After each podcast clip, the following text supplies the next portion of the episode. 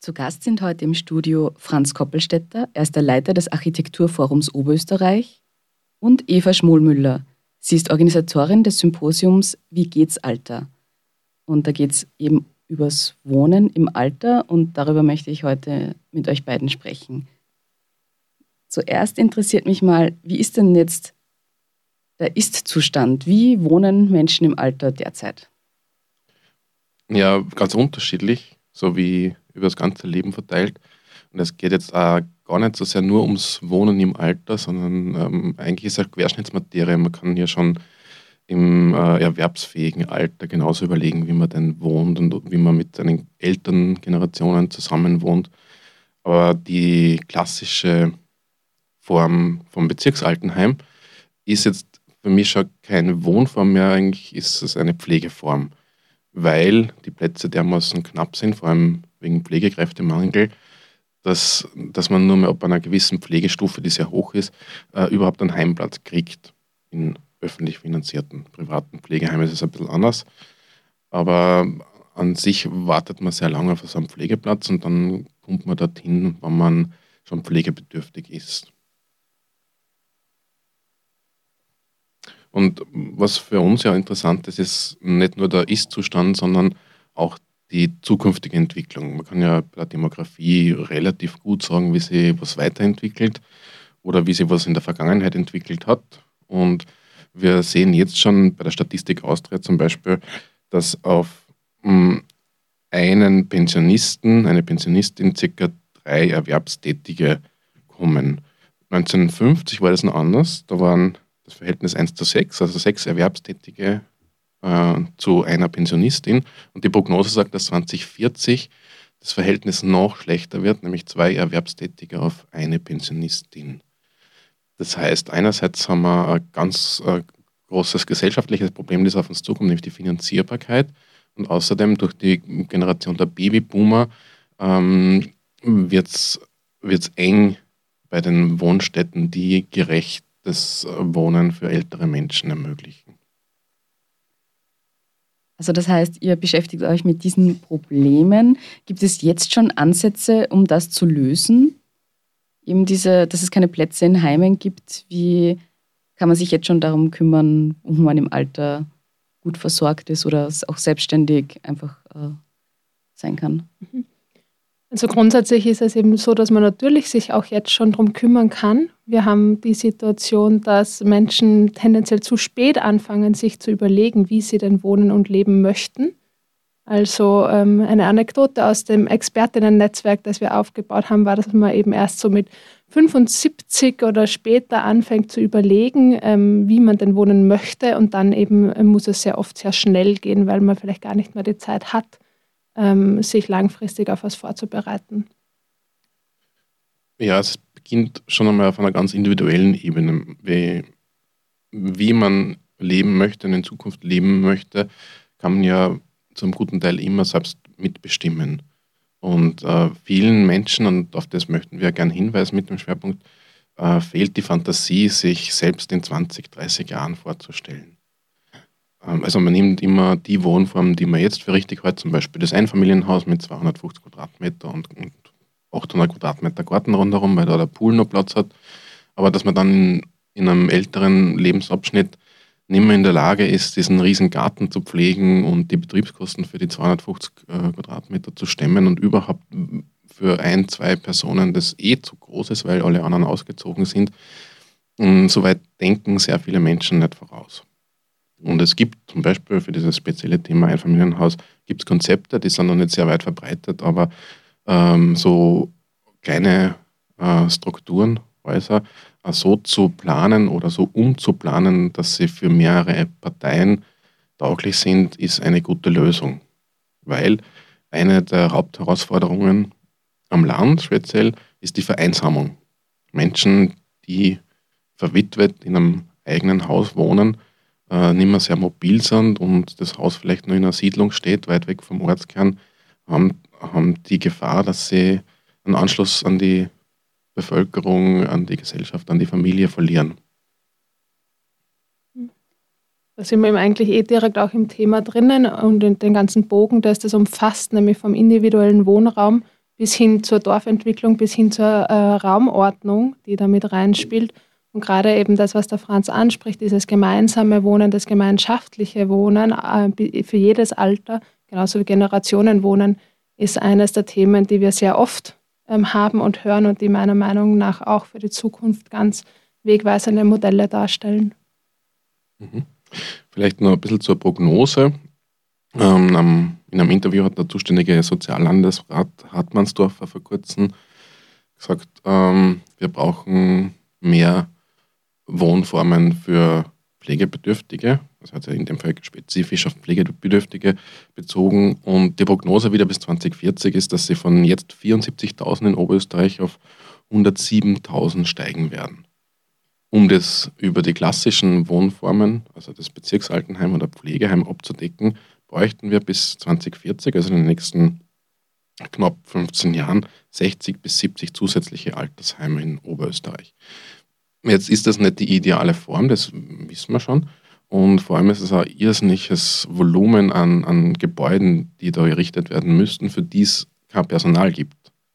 Also braucht es jetzt Alternativen, eigentlich schon gestern, aber jetzt haben wir Jetzt, äh, um, um diese steigende Zahl von nicht nur Pflegebedürftigen, sondern von einer alternden Bevölkerung auch äh, ein würdiges Wohnumfeld zu bieten.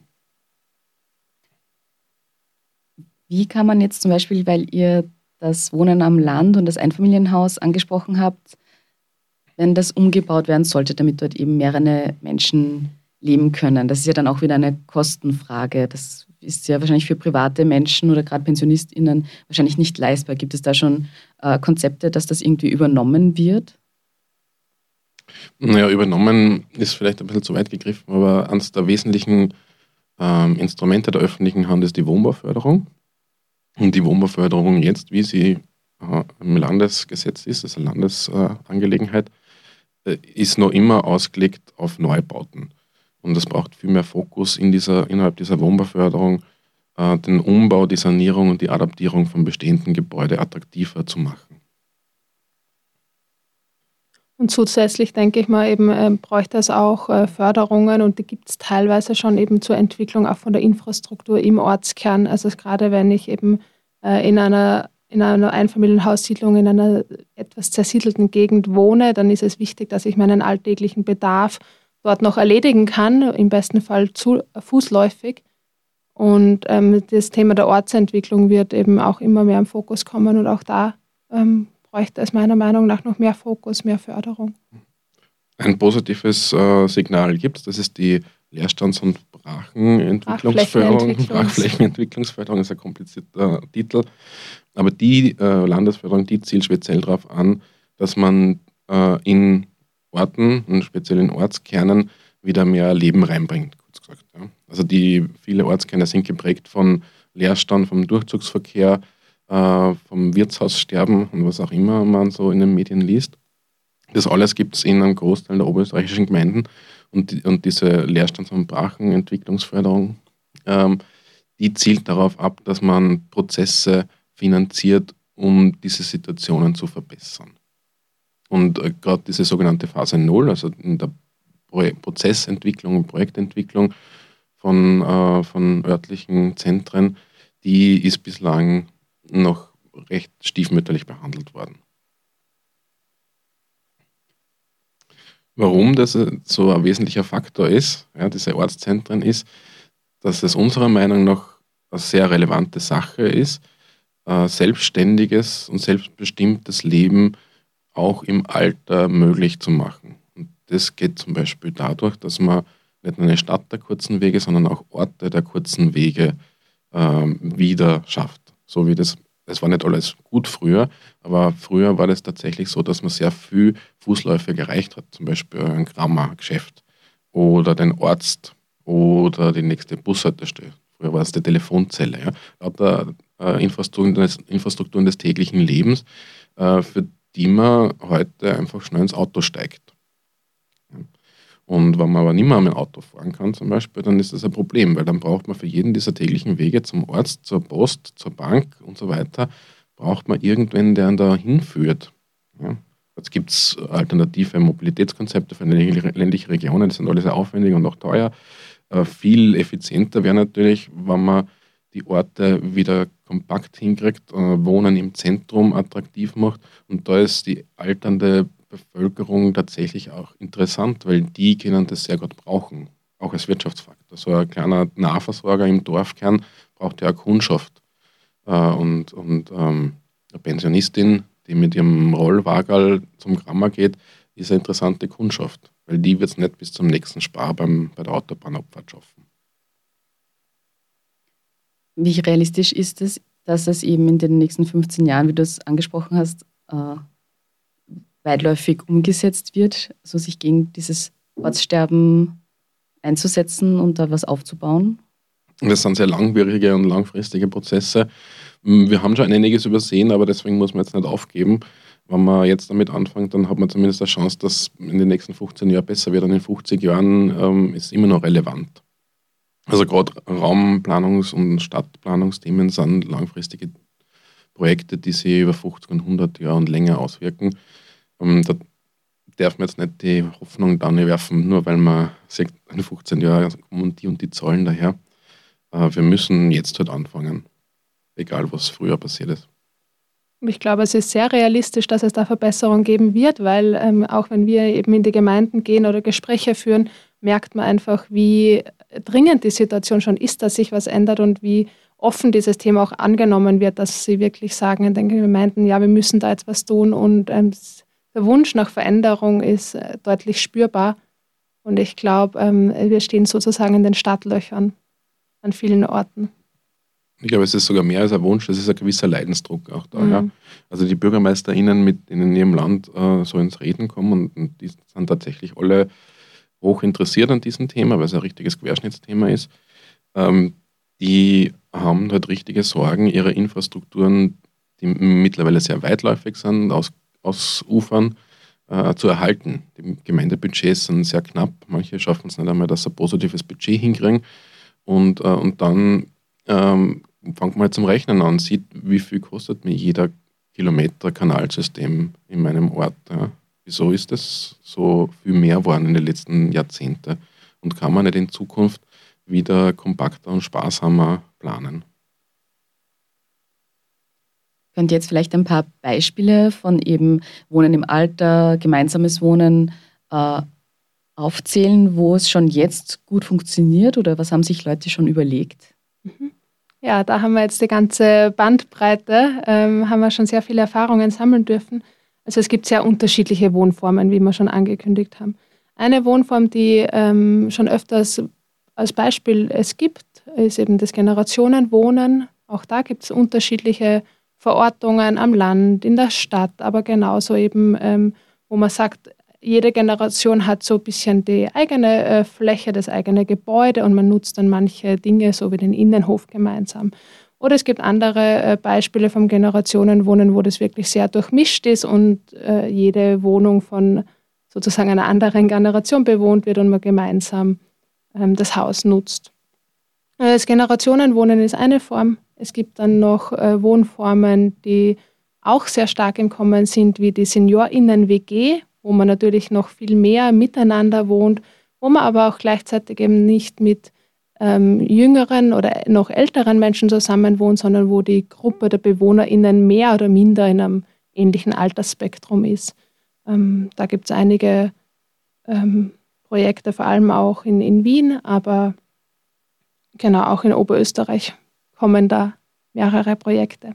Da sieht man zum Beispiel auch, dass äh, so Plattformen im Internet wie gemeinsam wohnen.at ähm, gut angenommen werden, wo man sieht, dass viele Personen nach WG-BewohnerInnen suchen oder Angebote haben, wo sie ihren Wohnraum teilen möchten. Genau, das wäre eine andere Wohnform, Generationenwohnen, Seniorinnen-WG.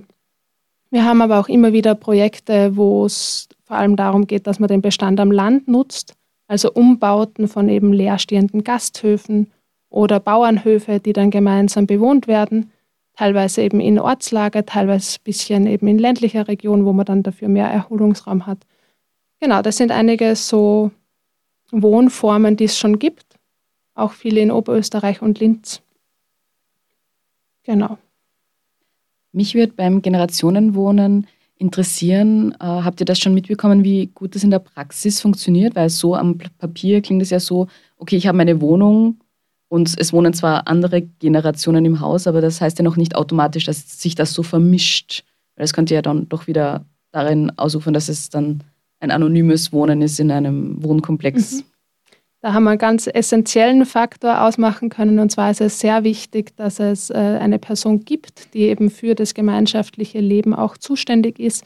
Man spricht öfters ähm, unter dem Begriff Kümmererin. Also es ist eine Person, die für Alltagsaufgaben äh, sich zuständig fühlt, die unterstützt, wenn man entweder einen Arzttermin ausmachen muss oder vielleicht ähm, eine Person, die einfach auch die Initiative ergreift für Aktivitäten, für gemeinsames Kaffee trinken oder für einen gemeinsamen Spaziergang, was auch immer.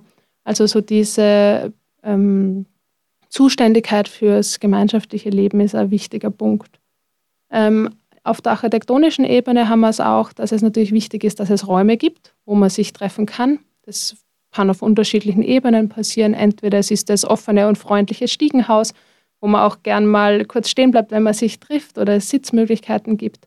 Oder natürlich in vielen ähm, Generationenwohnen gibt es ähm, eigene Gemeinschaftsräume oder Werkstätten, wo man auch tatsächlich sich eben verabreden kann, wo man, wenn man vorbeigeht, zum Beispiel sieht, da kocht gerade jemand und ich komme gern mal kurz dazu, frage, wie es der Person geht. Also diese Möglichkeiten, die man aufmacht für Gemeinschaft, die sind da ganz essentiell. Also gerade das Kochen ist, ist ja eine wunderbare Kulturtechnik, wenn es um Gemeinschaftlichkeit geht. Und viele von diesen Wohnformen haben halt in den einzelnen Apartments äh, Teeküchen, wo man sehr was äh, Kleines kochen kann. Aber wenn man dann doch einmal die Enkelkinder zu Besuch hat, dann kann man in die Gemeinschaftsküche gehen, dort gibt es genug Platz und dort kann man sich ja wieder treffen mit den anderen Bewohnerinnen. Und das ist nicht, das ist jetzt kein spezielles Ding für Seniorenwohnen, sondern das ist für gemeinschaftliches Wohnen äh, insgesamt eine sehr interessante mhm. räumliche Voraussetzung. Und auch da gibt es noch einmal zwei Varianten in meiner Sicht. Es gibt einmal eben äh, die Form, dass man Kleinstwohnungen selbst hat und dann eben größere Gemeinschaftsküchen. Projekte wie die WOAL, eben Wohnen ohne Alterslimit, gehen da auch einen Schritt weiter. Die planen derzeit ein Haus eben für eine Baugruppe, Wohngruppe, wo es tatsächlich eben um, um Clusterwohnen geht. Das heißt, dass kleinere Wohneinheiten, einzelne Wohneinheiten durch die Gemeinschaftsräume tatsächlich zugänglich sind. Das heißt, ähm, es sind gar nicht mehr so abgeschlossene ähm, Wohnungen, sondern man wohnt eigentlich in einer gemeinsamen großen WG und hat die Gemeinschaftsräume direkt zwischen den kleinen einzelnen Zellen, also nicht Zellen, den einzelnen ähm, Wohneinheiten. Und für uns ist ja immer interessant, nicht nur, was gibt es für Best-Practice-Beispiele, für tolle Ideen, für Leuchttürme, die es irgendwo zum Beispiel in Wien ausprobiert, ähm, für uns ist auch interessant, warum gibt es das nicht schon viel mehr? Warum macht das nicht jede Gemeinde sowieso? Warum, äh, warum ist das so ein Riesenaufwand, sowas auf die Beine zu kriegen? Und eines äh, der, der Hemmnisse ist die Wohnbauförderung, die genau solche gemeinschaftlichen Räume de facto nicht zulässt. Ja, die schreibt relativ genau vor, wie viel Prozent der bebauten oder der Wohnfläche jetzt äh, Erschließungsflächen sein können. Da kann man dann diese großzügigen Erschließungsstiegenhäuser nicht machen, weil man, man muss optimieren, um innerhalb der Förderkriterien zu bleiben. Was von der Kostenseite womöglich auch Sinn macht, aber im Hinblick auf zukünftiges Wohnen sehr hemmend ist. Also da ist definitiv ein, ein Hebel, den man bedienen muss, um die Wohnsituation für ältere Menschen in Zukunft besser gestalten zu können. Nämlich für eine breite äh, Bevölkerung. Ja. Viel von den, äh, von den Best-Practice-Beispielen sind äh, entweder über Sonderfinanzierungen, Sonderförderungen äh, möglich geworden oder als Privatprojekte, die aber nur ein relativ kleines Segment der Bevölkerung, nämlich die, die es leisten können, bedienen. Wenn man jetzt aber in einem in einer breiten Wirksamkeit denken will, dann braucht es äh, Umdenken in den Förderinstrumenten, in den Gesetzgebungen auch. Also mich würde jetzt interessieren, habt ihr schon mit Leuten ge direkt gesprochen, die in solchen Projekten wohnen? Habt ihr da schon Rückmeldung bekommen, was Ihnen daran gefällt oder gibt es denn doch etwas, was Sie stört? Wir haben vorbereitend für das Symposium und für den Schwerpunkt, den wir dann im Herbst 2024 äh, planen, haben wir schon jetzt zwei Jahre intensiv Roundtables oder so Workshop-Runden organisiert. Eigentlich geht die Beschäftigung noch weiter voraus. Es hat vor über vier Jahren im Architekturforum ein Symposium zu dem Thema schon gegeben, was sehr stark einen Architekturfokus gegeben hat. Und wir sind über die Gespräche, die vielen Inputs von sehr vielen verschiedenen Professionen schon drauf gekommen, dass es Herausforderungen gibt für diese Wohnformen, die aber jetzt nicht unlösbar sind. Ja. Also wie gesagt, ähm, zwei wesentliche Themen, Wohnbauförderung, ich sage es nochmal, und auch die Pflegeförderung, äh, die dann zum Beispiel diese Funktion der Kümmererin auch nicht zulässt derzeit. Äh, das, das sind die, die schwerwiegenden Faktoren oder die, die großen Hebel, die zu bedienen sind. Weil wenn es niemand gibt, der sich darum kümmert, dass die Gemeinschaft äh, lebt und, und, und dass allen irgendwie gut geht und alle zufrieden sind, dann kann das Eigenleben von so einer Wohnform natürlich auch kippen. Ich glaube auch, weil du gefragt hast, eben was äh, sozusagen die guten Aspekte oder die eher kritischen Punkte sind für BewohnerInnen. Themen, die man immer wieder hört, ist eben natürlich das Thema der Einsamkeit. Ähm, wenn man in einer Wohnform wohnt, wo man ein bisschen isolierter äh, lebt. Ähm, andererseits ist immer auch der Bezug natürlich zur Natur wichtig. Also es ist so ein bisschen ein ähm, Schwanken, wo man selbst rausfinden muss, auch was für einen selbst äh, wichtig ist. Und andererseits bei den positiven, positiven Aspekten hört man eben oft auch das Thema der Infrastruktur, also eben auch in, in städtischen, städtischen Generationenwohnen zum Beispiel, ähm, dass man auch Kulturangebote hat, genauso wie ähm, auch die eigenen, die eigenen Freiflächen dann in der Wohnung. Also ein bisschen so die Kombination von Naturbezug, Kultur, Infrastruktur. Mhm. Ein interessanter Aspekt ist ein monetärer. Also viele Menschen wollen ja Immobilien als, als Eigentum haben, damit man den nächsten Generationen noch was weitergeben kann. Und manche der, der angesprochenen Wohnmodelle lassen das nicht zu. Die sind genossenschaftlich geführt oder äh, sind nur in Miete zu haben oder wie auch immer. Ähm, und, und das hält tatsächlich einige Menschen davon ab, in solche Projekte zu ziehen oder auch zu investieren. Aber selbst für das gibt es äh, gibt es Alternativen. Wir haben bei Arm Roundtable haben ein sehr schönes ähm, Modell gehabt. Da ist darum gegangen, dass äh, das Geld eingesammelt wird für ein gemeinschaftliches Wohnprojekt im Müllviertel. Und der Projekttreiber hat was sehr was Schönes gesagt. Äh, er, er, will zwar auch, dass die jetzt nicht ihr Geld verschenken, sondern die sollen schon werthaltend investieren. Aber die Rendite für dieses Projekt, sagt er, will er nicht in Geld gemessen haben, sondern in einer angenehmen Zukunft, in, einem, äh, in, einer, in der Möglichkeit, im Dorf weiterzuleben. Das ist seine Form der Rendite, die er den Menschen, den Investoren für dieses Projekt dann zurückgeben will. Weil du angesprochen hast, dass ähm, die Eltern ihren Kindern sozusagen was weitergeben möchten. Es war ja früher auch äh, viel verbreiteter, dass eben die, also die Familie, die verschiedenen Generationen einer Familie in einem Haus wohnen und dass sich eben dann da die Kinder um die Eltern kümmern können und die Großeltern dann auf die Kinder aufpassen. Warum hat sich das eher aufgehört? Das ist eine große Frage, ähm, wo man wahrscheinlich, also wo man sehr schnell in unseren Familienstrukturen, in unseren Arbeitsstrukturen, genauso wie eben in den Siedlungsstrukturen ähm, sind. Ja, also es waren nicht nur Lebensgemeinschaften, es waren ja Wirtschaftsgemeinschaften oft. Also da wird dann der Bauernhof hergenommen, wo halt alle Generationen und das Gesinde, das sogenannte, dann gemeinsam gewohnt und gearbeitet haben. Und dann war natürlich wer da, der sich um die Älteren gekümmert hat, genauso wer, der sich um die Kleinkinder gekümmert hat und alle waren beschäftigt und alle haben was zu tun gehabt.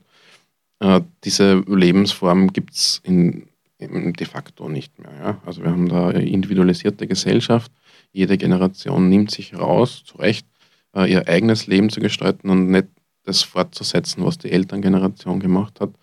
Ähm, und, und damit impliziert sich dann auch, dass die Care-Arbeit ausgelagert wird. Die ist sicher über lange, lange Zeit einfach auch nicht als Arbeit wahrgenommen worden. Das, wenn, man, wenn man mehr in der Vergangenheit mehr Wertschätzung für die Care-Arbeit äh, geboten hätte und, nicht darüber streiten müsste, ob man dann Pensionsjahre in Anspruch nehmen kann dafür, dann wäre das Thema ganz anderes. Aber in der Situation sind wir nicht. Bislang war es so, dass wenn wer sich um die Mutter kümmert hat, meistens die Töchter, dann haben sie dafür im Lebensabend selbst auf einen guten Teil ihrer Pensionsansprüche verzichtet. Und ja, wenn man sich das vorn bis hinten zu Ende denkt, ist das nicht sehr attraktiv. Wie können jetzt äh, diese, diese Pflege und diese Benötigung der Pflege in diesen äh, neuen Wohnformen äh, sichergestellt werden? Braucht es dann eigene MitarbeiterInnen, die auch in dem Generationenhaus wohnen? Braucht es da externe äh, Krankenpflege? Was sind da die Ansätze? Es braucht wieder mal ähm, Flexibilisierung der Fördermodelle, in dem Fall der Pflegeförderung, weil die derzeit sehr eng ist. Es gibt diese Pflegeheimbetreuung, die finanzierbar ist, es gibt die mobile Krankenpflege und alles, was dazwischen ist, ist so im Experimentierstadium. Die Community Nurses zum Beispiel laufen jetzt als Probebetrieb in Oberösterreich in einzelnen Gemeinden und meiner Meinung nach auch ganz gut. Aber bislang sind es eben nur Probebetriebe. Und ähm, was es braucht für ein diversifiziertes Angebot an Wohnmodellen, ist ein diversifiziertes Angebot an Pflegemodellen. Und einer unserer Ansätze ist, dass man die, die Arbeitsplätze der Pflegenden auch attraktiver machen muss. In einem Bezirksaltenheim zu arbeiten im Schichtbetrieb ist mitunter nicht leiwand. Und, äh, und es kennt unserer Meinung nach wesentlich attraktiver sein, Senioren-WG mit zu betreuen äh, oder Pflegewohnformen, wo man für eine überschaubarere Gruppe von Menschen zuständig ist, mit einer Einliegerwohnung, wo man, äh, wo man selbst als, als Individuum ein Lebensumfeld hat und nicht nur zum Pflegen reinpendelt und wieder rauspendelt. Auf, auf der Förderebene könnte das auch heißen, dass man nicht nur sozusagen die Art der, der, Leistung fördert, eben mobile Pflege oder stationäre Pflege, sondern dass man sich wirklich als Projekt anschaut und projektbezogen über Förderungen abstimmt. Das heißt eben, wenn eine WG ähm, sich formiert, dass man schaut, okay, erfüllen die ähm, Kriterien, erfüllen die eine, eine Pflegeform, die machbar ist und dann darüber entscheidet, ob dieses Projekt gefördert wird. Wird dann bei Projekten, die, die es jetzt schon gibt oder die im Aufbau sind, auch darauf geachtet, dass sie barrierefrei sind, auch vielleicht äh, auf zukünftige Sicht, auch wenn es jetzt vielleicht noch nicht den akuten, äh, noch nicht akut ist, dass Menschen das brauchen, aber wird darauf geachtet, dass man dann mit Rollstuhl die Wohnung befahren kann. Gibt es äh, Griffe, alles Mögliche? Also Barrierefreiheit ist dann natürlich ein Thema, das, würde ich sagen, immer mitgedacht wird. Also ohne dem wird es eigentlich keinen Sinn machen ähm, wie es als barrierefrei eben der Freiheit dann auch interpretiert wird, eben im Sinne von, ähm, wie, wie gut komme ich dann tatsächlich wohin, auch wenn es zwar keine Stufen oder Rampen gibt, aber vielleicht ist ein Raum doch ein bisschen weit weg zum Gehen oder vielleicht ist äh, nicht so attraktiv, weil es eben irgendwo dunkel ist oder so. Das sind dann die Aspekte, die dann da noch weiterführen und ich muss einfach in Summe schauen, dass ich ein gut nutzbares Haus, Wohnung plane ja, also ein schönes Beispiel meiner Meinung nach ist ein Bezirksaltenheim, das vor nicht so langer Zeit im Müllviertel eröffnet worden ist. Äh, gerade noch in Sichtweite vom Ort, also einen knappen Kilometer außerhalb vom Ort geplant. Rundherum war da nichts außer Gemeindestraße. Da kann das ganze Haus mit seinen 100 Betten nur so barrierefrei sein. Man kann überall in jeden Winkel mit dem Lift hinfahren und, und überall seine Rollstuhlkreise drehen. Sobald man bei der Tür rausgeht, kommt man als, als beeinträchtigter Mensch nirgends mehr hin, außer der Samariterbund fährt vor und, und führt dann irgendwo hin. Oder man ruft ein Taxi. Das ist genauso eine Art von Barrierefreiheit, die jetzt im Bautechnikgesetz so nicht festgeschrieben ist, aber man ist trotzdem sehr, sehr eingeschränkt in seinem täglichen Leben, weil man nicht mehr selbstbestimmt zur Post gehen kann. Ja, weil die Post ist ein Kilometer weg und ein Kilometer mit einem Rollstuhl im Winter mit Rollsplit dauert ja, zwei Stunden, wenn man fit ist. Mhm. wisst ihr, wo die Menschen sich über diese ganzen verschiedenen Wohnformen informieren? Jetzt äh, auch gerade ältere Menschen, die vielleicht nicht eben gemeinsam wohnen.at, also so, was nicht online so fit sind. Gibt es da Aushänge bei Hausärztinnen oder wie kommt die Information da an, wo sie gebraucht wird? Ähm, der Franz hat zuerst schon das Projekt der Community Nurses beispielsweise ähm, erwähnt. Das sind wirklich auch Personen, die in verschiedenen Belangen unterstützen können, ähm, in Gesprächen, in Hausbesuchen auf die verschiedenen Bedarfe schauen und eingehen. Also es gibt sozusagen diese ähm, aufsuchende Arbeit, wo man äh, Kontakt knüpfen kann. Es gibt natürlich auch dann eben verschiedenste Veranstaltungen, Beratungsstellen. In Linz gibt es die Beratungsstellen Kompass ähm, wo man hingehen kann. Ja, und dann nicht, nicht zuletzt eben auch unser Symposium, unser Themenschwerpunkt für alle, die frühzeitig sich mit dem Thema beschäftigen wollen. Auch da werden Projekte gezeigt, ähm, wo man sich Inspiration holen kann, wo man sieht, was gibt es dann alles. Also ich glaube, mit offenen Ohren und Augen kann man da gut, gut was finden. Aber es ist halt äh, jetzt in Linz und auch die Ausstellung, die wir für Herbst geplant haben, ist auch bei uns in Linz im Architekturforum. Aber weil es unserer Meinung nach sehr, ähm, sehr stark ein ländliches Thema auch ist, wollen wir dann, sofern die Finanzierung dafür machbar ist, 2025 mit einer Wanderausstellung äh, aufs Land rausgehen und vor Ort Menschen informieren, das Bewusstsein stärken, dass das ein wichtiges Thema ist für die individuelle eigene Zukunft und äh, auch für Entscheidungsträgerinnen in, in ländlichen Regionen mehr Informationen zugänglich machen. Ihr habt jetzt äh, sehr oft angesprochen, dass es äh, oft am, an der Finanzierung liegt. Welche weiteren Aspekte, denkt ihr, muss man beachten, um erfolgreich diese neuen Wohnformen äh, und auch nachhaltig zu etablieren? Also ich glaube, der Punkt, wo wir gut ansetzen können, ist das Thema der Bewusstseinsbildung. Also es geht ganz oft darum, dass Menschen eben nur ihre derzeitige Lebensform kennen oder eben dann das, was häufig schon etabliert ist, von Einfamilienhaus über eben Pflegewohnheim. Und alles darüber hinaus ist noch einfach nicht so bekannt. Und es geht meiner Meinung nach darum, dass man Beispiele zeigt, dass man die alles, was möglich ist, anregt, die Visionen anregt, damit ähm, man auch äh, selbst entscheiden kann. Weil wenn ich eben die Formen nicht kenne, dann kann ich auch nicht die, die, Vielfalt sehen und mich dafür entscheiden. Also so diese Bewusstseinsbildung, sich frühzeitig zu überlegen, ähm, was ist mir wichtig, wo möchte ich wohnen, wie möchte ich wohnen, wen brauche ich dafür, diese ganzen Fragen hinauszutragen.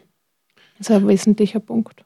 Eine wichtige Inputgeberin wird sein bei unserem Symposium die Daniela Palk von der Diakonie, die sich schon seit Jahren mit einer integrativen Quartiersentwicklung beschäftigt und die bei uns ähm, am 1. Februar dann auch genau über dieses Thema reden wird. Was, was ist wichtig, ähm, nicht nur jetzt im baulichen, sondern auch im sozialen, äh, um Quartiersentwicklung oder Dorfentwicklung sozial integrativ. In dem Fall geht es nicht nur um ältere, sondern auch um äh, körperlich beeinträchtigte und geistig beeinträchtigte Menschen, wie man denen ein möglichst selbstbestimmtes Leben ermöglichen kann. Kann man jetzt eigentlich, auch wenn man nicht in einer speziellen Wohnform wohnt, das eigene Wohnhaus als Privatperson so ein bisschen so gestalten, dass man schon an dieses Generationenwohnen rankommt oder an das Gemeinschaftlichere? Wie kann man da äh, niederschwellig auch etwas ändern? Mhm.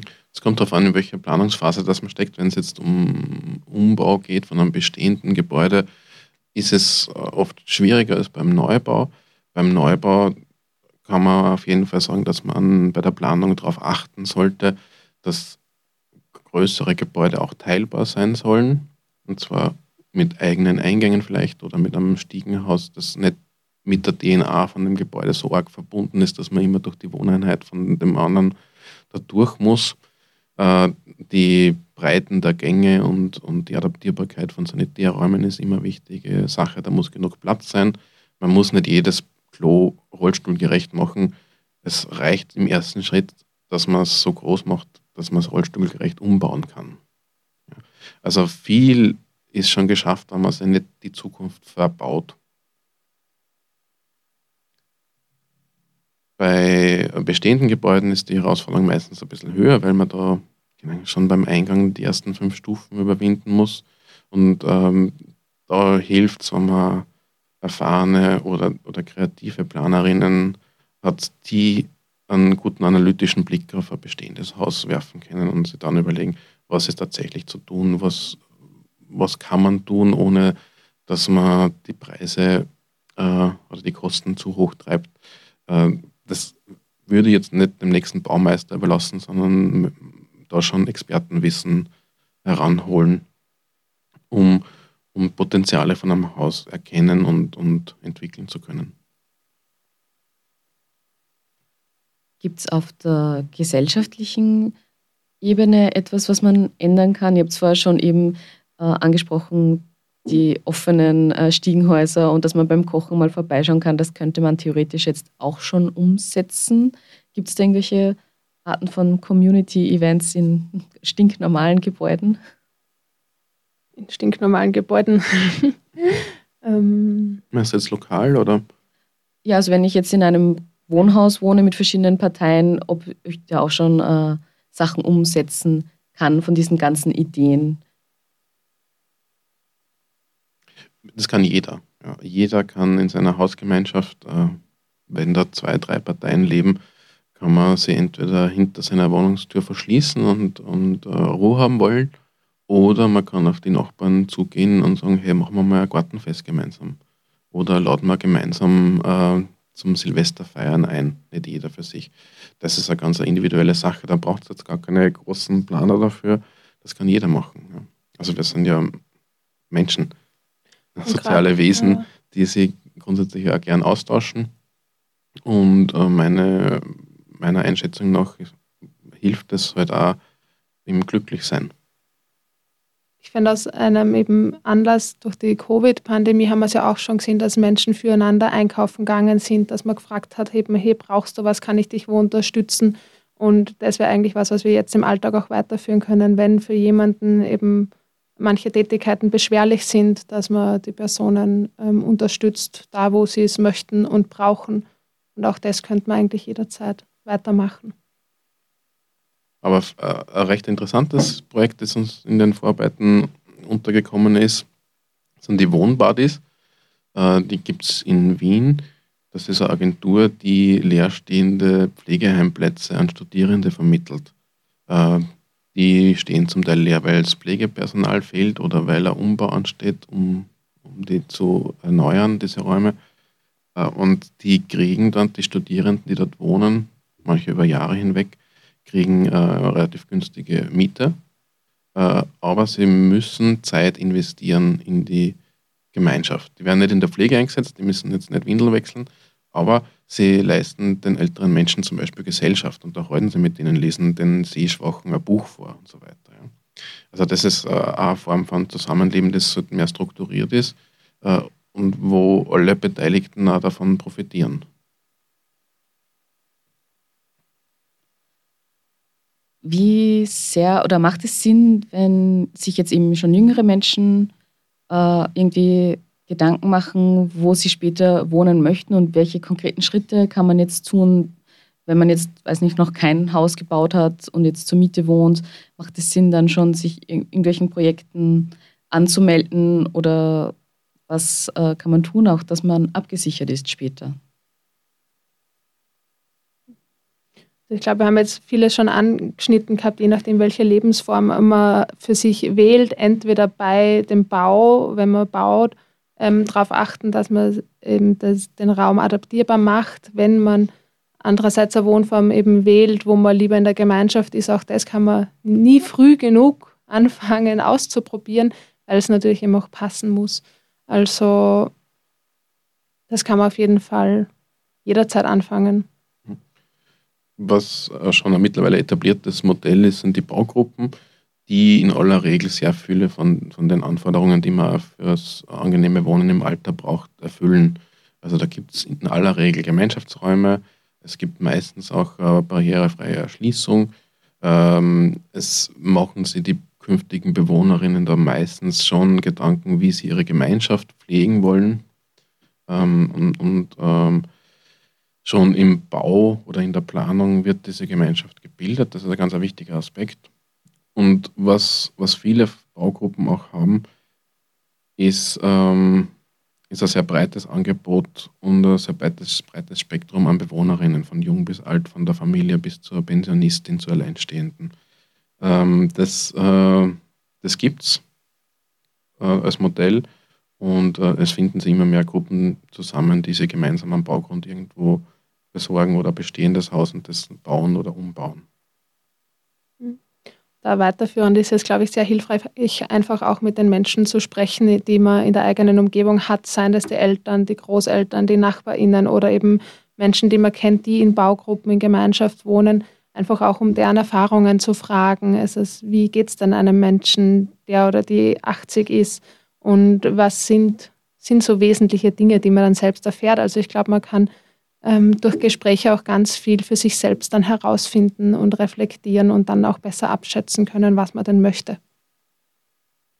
Es gibt andererseits auch im Angebot, auch das hatten wir, es nennt sich ein Projekt ähm, Neues Wohnen 70 Plus, die eben ganz explizit ähm, durch Workshops, durch Vorträge Menschen ab ungefähr 60 ansprechen, ähm, damit man noch eben zehn Jahre oder so Zeit hat, um sich eine Wohnform aufzubauen, um sich äh, Meinung zu bilden, was man möchte.